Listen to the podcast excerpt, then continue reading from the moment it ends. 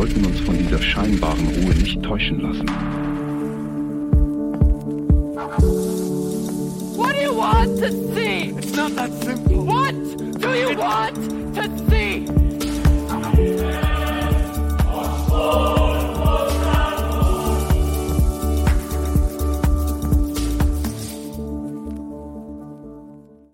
Hallo, liebe Zuhörer und Zuhörerinnen.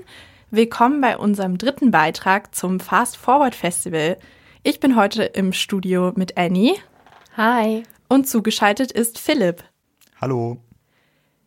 Am dritten Tag, das war der Samstag, haben wir zwei wunderbare Stücke noch gesehen. Und zwar war das erstens La Fracture von Jasmin Yayaten, wo es um die algerische Herkunft der Regisseurin und auch Schauspielerin geht. Und genau, da wollen wir als erstes mal euch etwas darüber erzählen, eine kleine Review machen. Ja, wer, wer möchte denn anfangen? Was waren denn eure Eindrücke?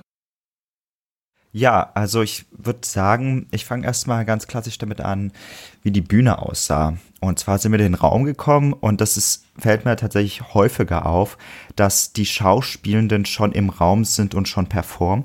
Und sie, die Schauspielerin Jasmin, hat mit einem Permanentmarker, mit so einem sehr, sehr dicken Permanentmarker auf dem Boden ein Feld aufgezeichnet, was sich am Anfang nicht so richtig ergeben hat und dann immer weiter quasi zu einem Fußballfeld wurde. Also mit den ganzen Linien. Wir haben auch spekuliert, was denn jetzt als nächstes kommen würde. Also ich hätte tatsächlich kein Fußballfeld zeichnen können. Äh, und im Hintergrund war eine riesengroße Leinwand. Das war die Bühne und dann fing das Stück an und sie hat aus einem, aus einem Case Videokassetten, also Leerkassetten, so Mini-DV-Dinger, rausgeholt und eine Videokassette hingestellt äh, und die Videokassette angeschlossen mit einem Kabel und dann wurde quasi von dem Videorekorder, wo die Videokassette drin war, eine Projektion an die Wand geworfen und dann ging das Stück los. Annie, um was ging es denn überhaupt in La Fraktur? Also, wenn ich das ganz kurz beschreiben müsste, dann ist La Fracture ein autobiografisches Stück der Künstlerin, in dem sie sich vor allem mit ihrer Herkunft aus Algerien beschäftigt, mit der Figur ihres Vaters und auch ein bisschen mit Fußball, weswegen auch das Fußballfeld aufgezeichnet ist. Und wenn ich das jetzt ganz kurz beleuchten kann, was wir über sie wissen. Also sie ist 1990 geboren und studierte Kunst in Tournai in Belgien und hat sich da schon früh auf Videokunst und Performance spezialisiert. Und es ist jetzt tatsächlich auch ihre erste Theateraufführung, die sie mit einem Team aus sieben Leuten bewerkstelligt hat. Und auch in diesem Theaterstück arbeitet sie eben mit Videomaterial, eben auch dem autobiografischen Videomaterial, das äh, ja Szenen ihrer Familie zeigt und äh, eben die eigenen Aufnahmen der Familie von Familienfeiern, häufig dem Geburtstag ihres Vaters. Und dieser Vater hat in ihrem Stück auch eine ganz zentrale Rolle. Und sie fängt dann auch an, ihren Vater im Verlauf des Stückes auf das Fußballfeld zu zeichnen oder in die Mitte des Fußballfeldes zu zeichnen. Und mit Hilfe der Videoperformance wird er dann auch zum Leben erweckt. Genau, das fand ich super spannend gemacht, weil das für mich zumindest total unerwartet war. Man hat eben immer diese Videoelemente gehabt, aber die waren anfangs vor allem einfach Throwback, Nostalgie-mäßig, dass man einfach nur Ausschnitte aus ihrer Kindheit gesehen hat. Und dann plötzlich fängt sie aber an, das so zu integrieren mit in ihre Performance und halt die Zeichnungen zum Leben erwecken zu lassen, wie du schon meintest. Zum Beispiel haben dann die Augen des Vaters angefangen zu weinen und so. Und ja, ich weiß, dass es jetzt vielleicht nicht die allerkomplexeste Technologie ist, aber trotzdem am Anfang war ich da erstmal so voll geflasht, wie die das geschafft haben, das zu vereinen, auch weil sie es eben vorher per Hand gezeichnet hat, dass man wirklich auch so die Dimensionen und alles so hinkriegt. Äh, ja, fand ich sehr beeindruckend. Und dann später hat sie auch noch das Video selber verwendet, um auf sich zu zeigen und das dann verschmelzen zu lassen mit einem Bild ihres Vaters ja, fand ich auch total krass gemacht, weil man dadurch erst nochmal die Ähnlichkeit zwischen den beiden gesehen hat. Ja, auf jeden Fall. Also diese Kunstart nennt man Videomapping und das fand ich auch ganz spannend. Ich wusste vorher auch nicht, was das ist. Und also es wird gefilmt und dann wird quasi noch eine Ebene drüber gelegt und dann wahrscheinlich im Live-Moment, weil sie haben ja quasi nicht das vorher wissen können, wie sie genau zeichnet, das dann auch irgendwie angepasst. Ich fand es auch ganz spannend. Irgendwann, genau, sie malt ihren Vater, schreibt dann so Wörter drum in Französisch. Ich habe es mir aufgeschrieben. Vater weint, dann vor allem in erster Linie wegen. Also irgendwie so eine Wortlosigkeit, die dadurch hervorkommt. Und dann wird sie ein bisschen radikaler mit ihrem Stift und äh, lässt den quasi über das ganze Fußballfeld schweben und man sieht dann, ah, da, da entsteht so ein Weinglas und dann ist da irgendwas ausgeschüttet und das Ganze wird dann mit diesem Videomapping kombiniert und dieses Weinglas, das ausläuft, dann sieht man plötzlich eine rote Flüssigkeit. Also diese Alkoholsucht des Vaters ist eine ganz zentrale Rolle in dem Stück und das wird auch noch untermalt mit einem ganz interessanten Klangteppich. Also du hast da eine Szene, wo du ihren Vater siehst ähm, der an einem Tisch sitzt und ich glaube, er weint. Und dann hört man im Hintergrund immer so Gläser aneinander klirren und das zieht sich dann bis zum Ende des Stücks wie so ein überbordendes Etwas der Alkoholsucht auditiv verarbeitet. Und das fand ich irgendwie ganz klasse. Ja, voll. Aber vor allem mit dem, was du gerade meintest, mit der Soundkulisse. Deshalb war das für mich auch, das, wo sie das drumherum geschrieben hat, war für mich gar nicht so wortlos. Das war für mich eigentlich ziemlich eindeutig, weil sie halt gesagt hat, okay, er weint deswegen und dann kam der Alkoholsound. Und das war für mich so ein bisschen die Antwort darauf. Also ich fand es auch voll interessant gemacht, dass sie ah, das okay. eben so nach und nach geschrieben hat und man sich immer gewundert hat, okay, was ist jetzt das nächste Wort? Weil sie teilweise auch so innegehalten hat. Ja, auch wenn man Französisch kann, was wir ja zumindest alle ein bisschen können, konnte man sich halt so überlegen, was so das nächste Wort sein könnte und so hat er so ein bisschen rumgerätselt und dann hat sie aber so gesagt, so ja, vor allem als erstes. Genau, und dann kam aber sozusagen die Antwort für mich in Form dieses Geräuschs. Ja, das stimmt, da gebe ich dir vollkommen recht, aber ich dachte halt im Moment des Schreibens hast du so eine Wortlosigkeit, weil es ist ja eher so ein Aneinanderhängen von Begründungen und im Prozess des Schreibens denkt man sich, ja, warum weint denn der Vater jetzt? Genau. Also das Spannende war ja eigentlich, dass es auch so einen äh, zeitlichen Cut gab. Also es gab die Videos aus den 90ern, auch wo sie Kind ist, mit anderen Kindern, mit einer großen Familie, mit ihrem Vater, der auch tanzt, der in immer wiederkehrenden Aufnahmen so lustig getanzt hat und äh, eine gute Zeit ja. hatte. Auch meinte, die Party ist noch nicht vorbei und so auf diesen Videos. Und dann hast du diesen Cut zu 2008, also das Video, was sie dann gezeigt hat, zeigt ihren Vater mit weißen Haaren weinend in einem Restaurant. Daher kam auch für mich das Geräusch. Also es war einfach in einem Restaurant aufgenommen, wo er sitzt und äh, weint. Ich hätte sogar gedacht, es sah aus ein bisschen wie ein Fastfood-Restaurant, aber man hat nicht viel gesehen. Und vielleicht noch mal so zur Geschichte des Vaters. Das bringt sie nämlich auch mit rein.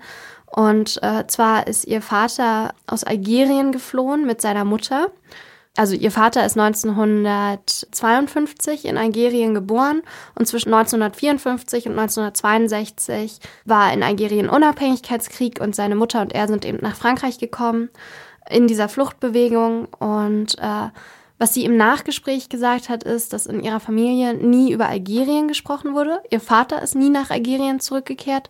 Sie ist innerhalb der 30 Jahre ihres Lebens auch nie in Algerien gewesen und auch die Sprache wurde abgelegt und nur Französisch gesprochen. Sie ist auch nur mit Französisch aufgewachsen. Und ja, das war dann auch so eine Auseinandersetzung damit. Und sie meinte auch, dass sie jetzt Teil der Generation ist, die das aufarbeiten möchte, weil die Generation ihrer Eltern das eben nicht aufarbeiten wollte. Genau, dieses Schweigen in der Familie ist so ein ganz zentrales Thema auch in dem Stück, wo sie auch immer wieder darauf zurückkommt und was sie auch immer wieder anklagt irgendwo, dass eben in der Familie nicht darüber gesprochen wird. Und was du schon sagtest im Nachgespräch, meinte sie auch, dass selbst jetzt, nachdem der Vater auch gestorben ist und nachdem das Stück schon mehrfach aufgeführt wurde, hat ihre Familie das zwar gesehen und war total unterstützend, aber sie haben trotzdem keinen Dialog deshalb angefangen. Und ich denke eben dieses Vergessen oder Versuchen zu vergessen und dieses Schweigen hängt auch ganz eng dann mit dem Alkoholismus zusammen, der anscheinend auch speziell in der algerisch-französischen Community, so wie sie es sagte, ein ziemlich verbreitetes Phänomen ist. Ähm, ja, eben weil versucht wird zu vergessen und dann stattdessen eben häufig zum Alkohol gegriffen wird. Was ich noch ganz spannend fand, dass sie ja bewusst mit ganz vielen visuellen und auditiven Mitteln gearbeitet hat. Sie hat mit dem Film gearbeitet, sie hat die komplette Bühne genutzt, sie hat auch selbst sich in Fußballkleidung gekleidet, ähm, hat dann auch noch die Musik verwendet, äh, den Ausschnitt von der WM und die WM ist für sie auch so ein bisschen sinnbildlich. Also sie hat damit angefangen, Fußball zu spielen und ähm, Fußball so für sich entdeckt als Leidenschaft. Und zur WM 1998 war sie eben acht Jahre alt und hat mit ihrer Familie das gesehen und beginnt damit, sich quasi in diesen Moment zurückzuversetzen. Und interessant an dieser WM ist eben, oder eben an dem besonderen Sieg Frankreichs, dass das ganze Spielerteam eigentlich aus Spielern bestand, die einen Migrationshintergrund hatten. Also sie meinte, nur eine Person war wirklich, wirklich französischen Ursprungs und alle anderen waren eben Kinder von Migrantinnen. Genau, und eine Figur, auf die auch immer wieder referiert wird, ist ein Fußballspieler, Zinedine Zidane. Ganz interessant, er kam auch aus Algerien und tatsächlich auch er zum ersten Mal in Algerien gewesen, 2006, also auch eine sehr lange Zeit nicht in seinem Heimatland gewesen oder in seinem ursprünglichen Land und ich finde ganz interessant, wie dann hier diese Parallele zwischen seiner Biografie und der Biografie von Jasmin gefahren wird. Genau, und das zieht sich auch durch das ganze Stück. Ja, sie beendet ihr Stück dann auch damit, dass sie sagt, dass sie nach Algerien fahren wird. Ja, zum ersten Mal im Sommer nächsten Jahres und dass das ganz fest geplant ist. Ja, und auch, dass sie sich wünscht, idealerweise auch das Stück dort aufführen zu können. Was ich auch nochmal total spannend fände, wie die Menschen in Algerien darauf reagieren würden, auf dieses Stück. Und da Jasmin ja nicht die einzige junge Person algerischen Ursprungs ist, hat sie selbst auch nochmal in ihrem Stück mit einem Rap gearbeitet und den spielen wir euch auch ganz kurz ein. Das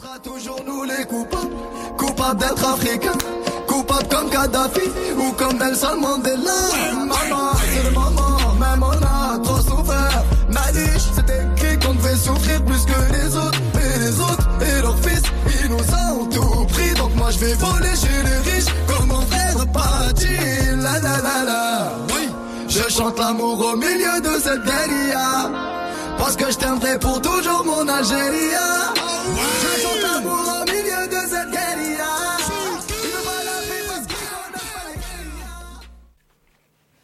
Genau, das war der Song Guerilla von Soul King, nehme ich mal an.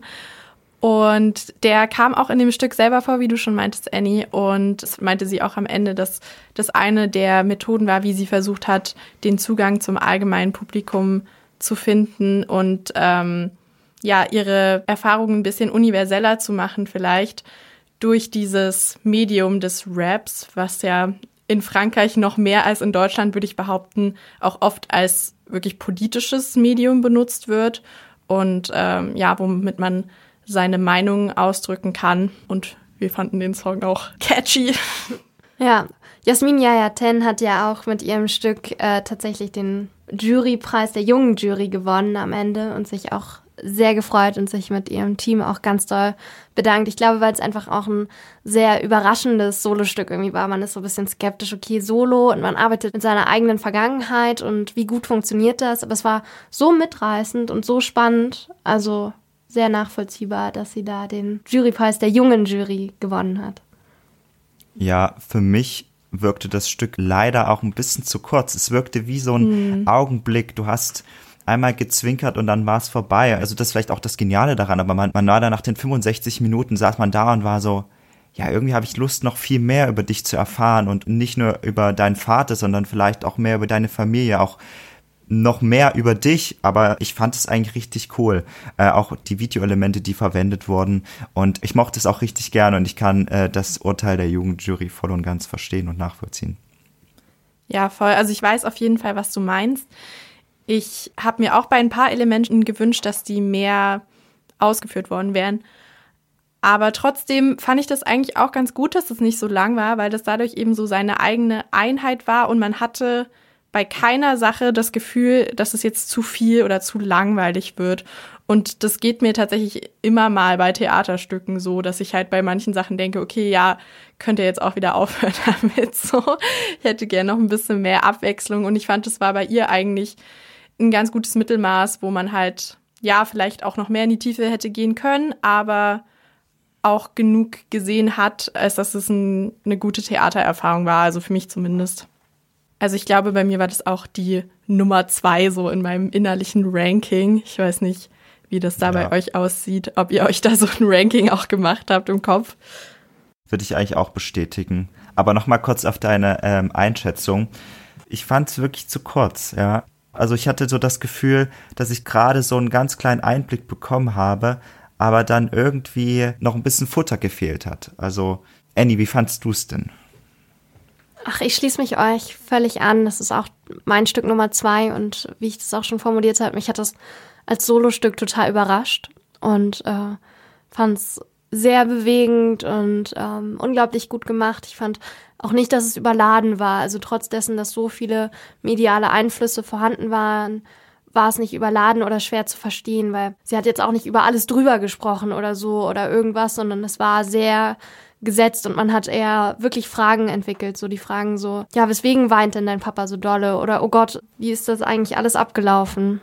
Ja, ich fand es auch richtig schön. Also, worauf ich nochmal ganz kurz zurück wollte, wie der Vater dargestellt wurde von erst diesem fröhlichen Typen, der halt die ganze Zeit eben am Feiern ist und bei jeder Familienfeier dabei ist, immer gute Stimmung macht und so, bis zu, okay, vielleicht hat das irgendwie einen Hintergrund, vielleicht ist das doch nicht alles so Friede, Freude, Eierkuchen, wie es dargestellt wird, bis hin zu, okay, er weint wirklich.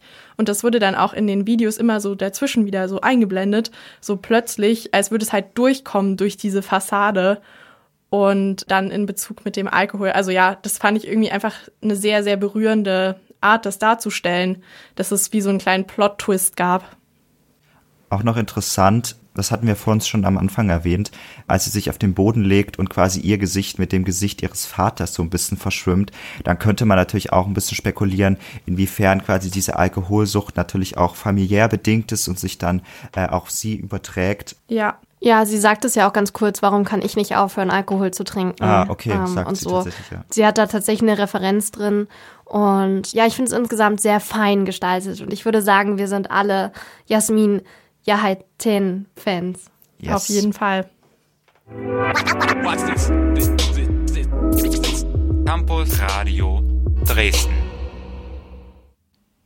Kommen wir nun zum zweiten Stück des Abends, das wir für euch am dritten Tag des Fast Forward Festivals gesehen haben.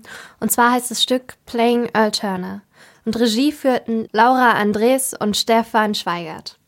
Und ja, womit hat sich dieses Stück auseinandergesetzt? Ich glaube, wir waren am Anfang alle ein bisschen skeptisch, weil es eben ein Theaterfilm war.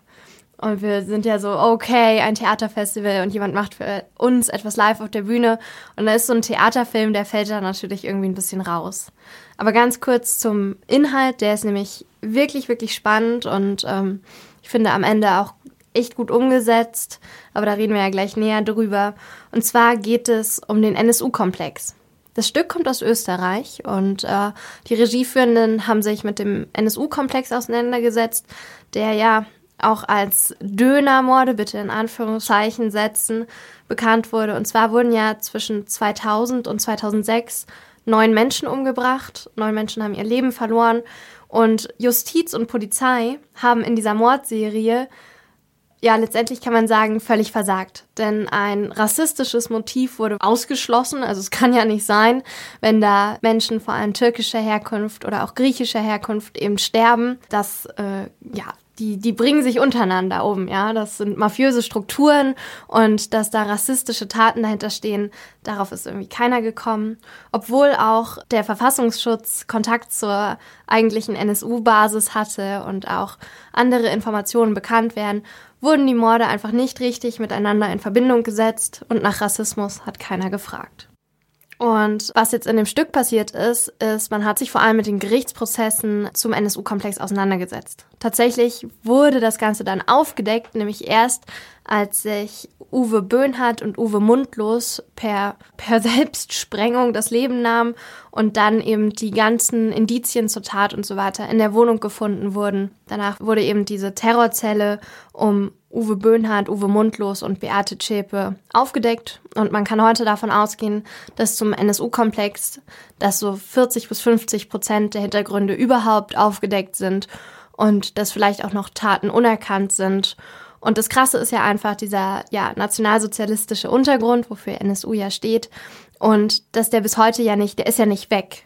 Also, dass das ja immer noch Teil unserer Gesellschaft ist oder eben rassistisches Gedankengut sich eben auch so durchsetzen kann. Und vielleicht können wir jetzt zu Blood and Honor und den Turner-Tagebüchern kommen, denn das Stück hat diese gegenübergestellt mit den Gerichtsverhandlungen aus dem NSU-Komplex. Vor allem eben diese Turner-Tagebücher, die William L. Pierce in Amerika in den 1970er Jahren geschrieben hat, wo es um den Rassenkampf geht, um rassistisches und antisemitisches Gedankengut und eben auch darum, wie man überhaupt nationalsozialistische Terrorzellen gründet, dass die aus drei bis acht Personen bestehen und nur ja, nur die Köpfe kennen sich und die Mitglieder kennt man nicht und es gibt Telefoncodes und, und dann eben Taten, zu denen sich nicht bekannt wird, wie eben zu diesen Erschießungen 2000 bis 2006, dass die Opfer erschossen werden und es gibt keine rassistische Bekennertat, sondern es soll einfach nur für Unruhe gesorgt werden und die Menschen sollen das Vertrauen verlieren in Polizei und ihre eigene Sicherheit und sich dann rassistischen und antisemitischen Gedanken gut annehmen. Ja, ganz schön gruseliges Thema, schweres Thema, wiegt viel. Genau, ich wollte noch mal zu den Turner-Tagebüchern sagen, äh, auf die bezieht sich auch der Titel Playing Earl Turner. Das ist die Hauptfigur dieses Romans der sozusagen fiktive Tagebücher schreibt. Und das ist alles ein bisschen, also ich brauchte da auf jeden Fall die Erklärung dann im Nachgespräch, weil mich das ein bisschen verwirrt hat, dass die Tagebucheinträge von dieser fiktiven Person aus dem Roman in den zukünftigen 90ern, sozusagen, weil das Buch ja in den 70ern veröffentlicht wurde, gespielt hat. Und das wurde dann gegenübergestellt mit den tatsächlichen Ereignissen von Anfang der 2000er und auch mit den 90ern, mit der Vorbereitung und sowas für die ganzen Taten. Deswegen war das alles ein bisschen verwirrend, aber auch total interessant, was du schon meintest, wie krass diese Parallelen waren und wie sehr sich auch viele Leute in den Untergrundbewegungen das wirklich auch als Vorbild genommen haben und als richtige Anleitung, diese Turner-Tagebücher. Und anscheinend hatte ja auch der Verfassungsschutz, die waren sich auch dessen bewusst, dass das existiert, aber haben das irgendwie nicht so richtig ernst genommen aus irgendwelchen Gründen, die man jetzt im Nachhinein auch nicht mehr so ganz erschließen kann. Ja, aber das fand ich total, total spannend, diese Parallele dann auch auf der Bühne umgesetzt zu sehen. Genau, und inszenatorisch äh, muss man sagen, ich weiß gar nicht, wie viele Schauspieler das waren. Also, oh Gott, ich krieg ja vehement drei Finger in die Kamera gezeigt. Genau, es waren drei Schauspielende. und es waren tatsächlich sehr, sehr viele Personen. Also es gab dann immer unten Titeleinblendungen, wer gerade spricht. Und es war auch nicht irgendwie chronologisch vom Aufbau der Prozesstage, also mal Tag 10, mal Tag 200. Also man hatte das immer durchmischt. Und dann gleichzeitig auch den Gegenschnitt zu den Turner-Tagebüchern. Ganz interessant hierbei war, dass das in so einem abgeschlossenen Kubus gespielt hat. Also die drei Personen hatten auch Masken auf, die das ganze Gesicht unwirklich scheinen ließen, also auch ohne Haare. Ähm, und das Ganze wurde dann eben diese ganzen Turner-Tage-Bucherzählungen äh, sehr bildlich dargestellt und es hatte was sehr Absurdes und Skurriles, fand ich. Und ich fand auch ganz interessant, wie diese Parallele dann immer weiter verschränkt wurde mit diesem NSU-Prozess. Ja, ja, es war auch ein recht langes Stück. Also es war ja dieser Film, den wir gesehen haben, wo immer wieder im Prinzip diese zwei Szenerien sich gegenüberstanden. Diese Gerichtsprozessszenerie auch ähm, ja auditiv und mit Lichteffekten innerhalb dieses Films unterlegt. Und dann eben diese Szene in diesem abgeschlossenen Raum, wie du es schon beschrieben hast, mit den drei Personen, die auch gleich aussahen. Die hatten das gleiche Karohemd an. Die hatten eben ähnliche glatzköpfige Gesichtsmasken auf und haben dann immer wie so in so einer langsamen Bewegung das, was da aus den Turner-Tagebüchern vorgelesen wurde, bisschen umgesetzt. Genau, ich glaube, in, in Zeitlupe war das dann einfach abgespielt. Aber oft war ich da auch ein bisschen, habe ich mich gewundert, ob das jetzt die Sachen sind, die die durchführen, die tatsächlich auch in dem Voice-Over mit der verzerrten Stimme vom, von den Turner-Tagebüchern kommen oder ob das tatsächlich auch manchmal die Taten waren, die die drei, also die Uwes und Beate Schäpe, durchgeführt haben, ob die das auch manchmal dargestellt haben, weil die hatten ja zum Beispiel einmal auch dieses Fahrrad, diese Fahrradbombe, die sie dort gebaut haben. Und die kam, glaube ich, dann, weiß ich auch nicht mehr, in welcher von beiden Stories sie vorkam. Also es war manchmal sehr verwirrend, aber das war auch, denke ich, beabsichtigt, dass man eben die zwei so vermischt, um halt zu zeigen, wie ähnlich der Verlauf eigentlich war. Ja, also nochmal zwei Sachen. Ich glaube nicht, dass das in Zeitlupe abgespielt wurde. Ich glaube schon, dass sie sich sehr langsam bewegt haben. Und das mit dem Fahrrad, ich glaube, das war auch in dem Turner-Tagebuch aufgeführt, dass man zum Tatort mit dem Fahrrad fahren soll. Aber das ist natürlich klar, dann gab es diese Überschränkung mit dem NSU-Komplex in Deutschland und in Amerika. Also das fand ich ja auch ganz interessant. Ja, genau. Also ich denke, dass es da auf jeden Fall eine Überschneidung gab, was auch gewollt war. Ja, weil die Täter im NSU-Komplex, die beiden Uwes, die sind auch mit dem Fahrrad zum Tatort gefahren. Und dann war eben parallel dazu der Ausschnitt aus der Gerichtsverhandlung, wo der führende Ermittler befragt wurde, ja, warum haben Sie denn die beiden Fahrradfahrer nur als Zeugen geführt? Und warum haben Sie aufgegeben, als Sie die nicht gefunden haben? Also, es war dann, nachdem die Person dort gestorben ist, in dem Einkaufsgeschäft einfach erschossen mit zwei Kopfschüssen, ging eben die Ermittlung los und bei der Ermittlung äh, gab es irgendwie eine Zeugenaussage, dass da eine ausländisch aussehende Person sei ganz schnell aus dem Laden rausgekommen, ganz schnell zum Auto und ganz schnell weggefahren. Und zwei deutsche Fahrradfahrer, die ebenfalls als Zeugen dann irgendwie aufgeführt wurden, die wurden nicht verdächtigt, sondern die waren halt einfach, ja, das war dann egal, dass man die nicht gefunden hat. Man hat danach aufgerufen, die haben sich nicht gemeldet, ist egal. Stattdessen wurde ermittelt gegen den ja, ausländisch aussehenden Mann, wo sich danach herausgestellt hat, dass die beiden Zeuginnen ein Alkoholproblem hatten oder so. Also es waren nicht mal wirklich valide Zeuginnen, die da ausgesagt haben. Und dann hat man eben keinen Täter gefunden. Und stattdessen weiter und weiter im Umfeld des Ermordeten gesucht. Und das auch bei allen anderen Mordopfern wurde in den Familien, im Arbeitsumfeld. Da gab es dann auch Aussagen von jemandem, der dann auch als Zeuge vorgeladen war, der meinte, man hat uns regelrecht schikaniert in diesem Prozess oder in den Untersuchungen, weil man uns ja verdächtigt hat, weil wir ja nicht weiß sind. Und das war schon viel, was man da irgendwie schlucken musste und dann auch eben mit den Parallelen zu diesen Tagebüchern, die auch am Ende äh, gefunden wurden bei Uwe Böhnhardt und Uwe Mundlos in der Wohnung und so. Und wo auch sich herausgestellt hat, dass der Verfassungsschutz eben mit den Verbindungen, die er zu NSU bereits hatte, wo auch viel Geld geflossen ist, was dann auch noch aufgearbeitet wurde, dass das auch bekannt war, dass die Turner-Tagebücher äh, sehr, sehr verbreitet sind, dass es auch in den USA viele Bekennertaten gibt, die den Turner-Tagebüchern nacheifern und so. Ja, spannendes Thema auf jeden Fall und sehr, sehr tiefgreifend und dann doch manchmal sehr lang, sehr viele. Es war eher auditiv, hatte ich manchmal das Gefühl.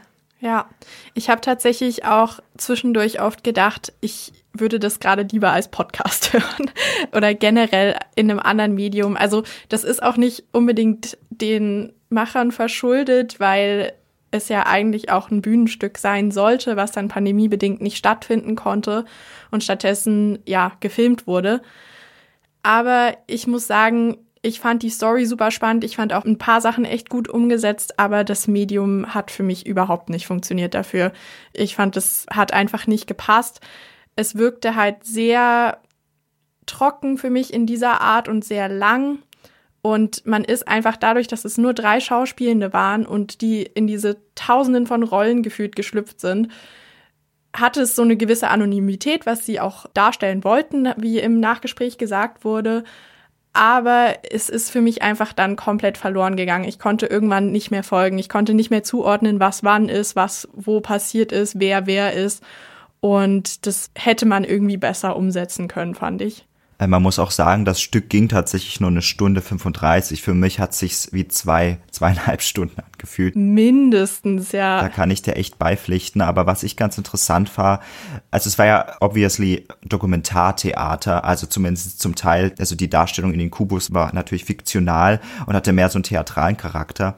Aber ich glaube, die Entscheidung, das in einer Filmform umzusetzen, ja, ist natürlich notgedrungen da eben passiert, aber auch durch die vielen Charaktere müsste man natürlich dann auch noch eine andere Übersetzung finden. Sie meinten dann auch im Nachgespräch, dass sie ähm, jetzt in Österreich einen Wiederaufnahmeantrag geschrieben haben. Also äh, regulär werden ja Stücke ein paar Mal gespielt und äh, entweder werden sie in die nächste Spielzeit übernommen. In der freien Szene ist ja eh nochmal komplizierter. Man, man probt irgendwie sechs Wochen, dann spielt man das Stück sechsmal und dann wird es nie wieder gespielt, was eigentlich, muss man sich mal überlegen, totaler Quatsch und ökonomisch total bescheuert ist. Und es gibt in Österreich eben diesen Wiederaufnahmeantrag.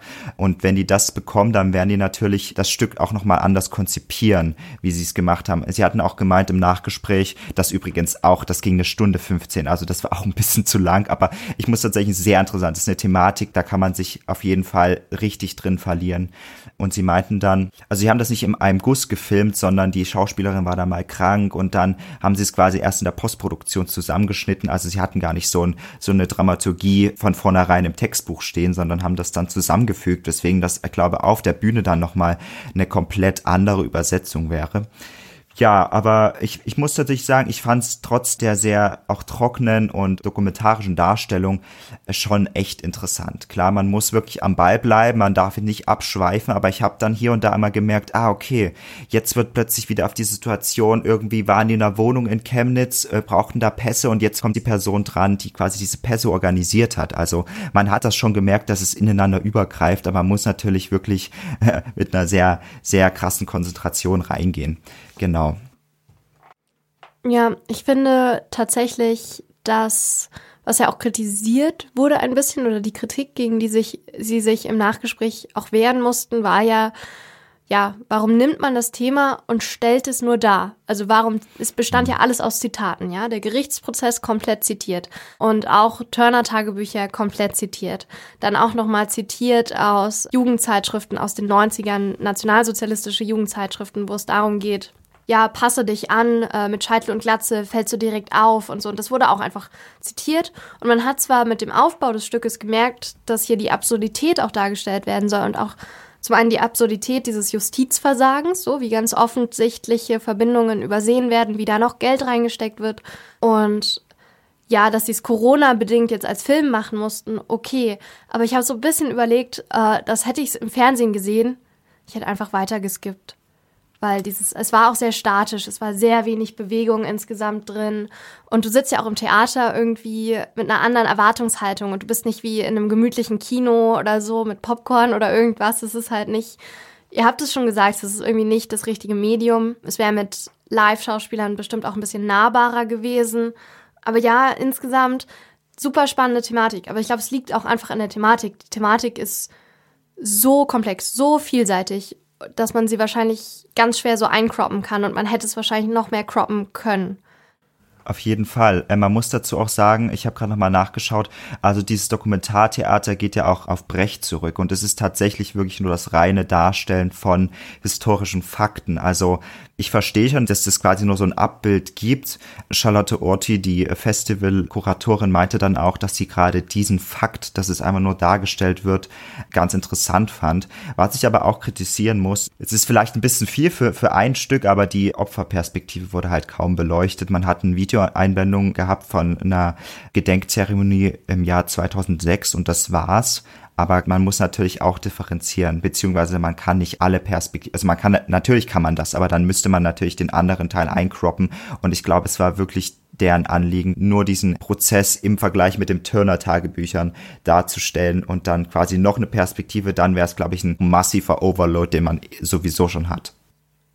Auf jeden Fall. Und anscheinend meinten die ja auch im Nachgespräch, dass es da auch andere Stücke gibt, die sich dann eher mit der Perspektive befassen von denen ich jetzt persönlich nichts weiß. Aber ich muss auch sagen, ich wusste wirklich vorher überhaupt nichts über die Thematik. Also ich glaube, da war ich auch definitiv in der Unterzahl. Das ist ja schon eine sehr bekannte Sache, aber irgendwie, weiß nicht, ist es an mir vorbeigegangen, war vielleicht vor meiner Zeit, keine Ahnung. Ähm, ja, also wie gesagt, mich hat die Thematik auch super interessiert und ich fand auch wirklich diese Parallelen zu den Turner-Tagebüchern war auch das, was es so zum Herausstechen gebracht hat, sag ich mal. Auch diese Szenen in dem Kubus, wo die sich so abstrakt bewegen und es sieht alles ein bisschen weird aus und so. Also das war für mich die Sachen, wenn die dann zusammengekommen sind aus den beiden Stories, wo es so Klick gemacht hat, wo ich so dachte, oh, jetzt wird's wirklich spannend und äh, wie sich das dann alles so zugespitzt hat und so. Aber ich fand so die erste halbe Stunde oder so, war ich ehrlich gesagt die ganze Zeit so innerlich kurz vorm Abschalten, so, weil halt irgendwie, ja, also natürlich, was du meintest, Dokumentartheater, dass man halt das sachlich darstellt, aber trotzdem kann man es ja spannender inszenieren auch. Und meistens bestanden eben diese Szenen nur darin, dass sie an irgendeiner wechselnden Position standen und einfach geredet haben und nichts gemacht haben. Und das fand ich halt einfach irgendwie ein bisschen langweilig. Ja, ja, voll, Ja. auf jeden Fall. Deswegen also die Ebene mit den Turner-Tagebüchern. Ich glaube, wenn man wirklich nur anderthalb Stunden diesen Prozess hätte, dann hätte man sich auch eine Doku anschauen können. Dann wüsste ich tatsächlich nicht, warum man das Element Theater äh, da irgendwie mit reinbringt. Ähm, was ich noch sagen wollte, ganz kurz, ganz interessant jetzt auch in der Pandemie war ja auch immer so Online-Theater beziehungsweise auch richtige Theaterfilme. Also ich war am Schauspiel Leipzig, da gab es auch einen Theaterfilm Widerstand. Der hat es tatsächlich auch geschafft, ganz interessant, im Theater zu inszenieren, aber auch quasi aus dem Theaterraum rauszugehen. Hier war es ja komplett im Theaterraum, also man hätte natürlich auch noch mit viel mehr Medien arbeiten können, wie sie im Film irgendwie vorhanden sind. Ich bin mir unsicher, ob diese Form des Theaters sich auch irgendwie wirklich durchsetzen wird. Ich meine, Filmelemente im Theater, das ist ja nicht mal wegzudenken, aber diese Theaterform, naja, das werden wir sehen. Ja, ich glaube, insgesamt können wir so einen Schlussstrich ziehen, wo wir alle das Gefühl haben, ja, wir würden es uns gerne nochmal als Bühneninszenierung wünschen. Und ich würde noch anfügen, ich würde mir wünschen, es würde sich auf ein bisschen weniger Aspekte, weil es waren unglaublich viele Zeugenanhörungen und unglaublich viele Aspekte. Also man kann sich ja auch auf den Aspekt der äh, der Verfassungsschutz hat den NSU mitfinanziert, darauf kann man sich auch beschränken. Man kann sich auch darauf beschränken, wie gewisse Ermittlungen abgelaufen sind und so. Aber da wurde ja wirklich alles genommen, so und mit den Pässen und so, das war dann einfach total verwirrend, weil die Ja. haben von mehreren Leuten AOK-Karten ausgeliehen und weiß ich nicht und niemand, also keine Ahnung, das war einfach zu viel Information dann an einem gewissen Punkt und zu wenig Bewegung. Ja, und auch nicht mal chronologisch oder so. Es war halt wirklich alles, alle Informationen einfach irgendwie durcheinander geschmissen, was wie gesagt wahrscheinlich auch beabsichtigt war. Aber ja, mir war es auch ein bisschen too much. Kurz letztes Schlusswort, weil wir reden, glaube ich, schon viel zu lang. Genau, ich glaube, man muss auch mit einem gewissen Vorwissen das Stück reingehen. Ich glaube, man muss so ein bisschen Bescheid wissen, so ein bisschen sich auch eingelesen haben, was ich auch ein bisschen Ja. problematisch finde, ob das denn eine Voraussetzung für ein Theaterstück ist, macht es natürlich wieder so sehr hochschwellig und erreicht wahrscheinlich nicht die Leute, die es quasi erreichen könnte. Genau. Damit geht der dritte Tag zu Ende. Ich hoffe, euch hat der Beitrag gefallen. Im nächsten Beitrag reden wir dann über die letzten beiden Stücke und die ja letztendliche Preiskrönung der SiegerInnen des Festivals und freuen uns schon sehr. Die beiden Stücke heißen Silence of the Sirens and Who Killed Janis Joplin. Bis dann. Ciao. Tschüss! Watch this.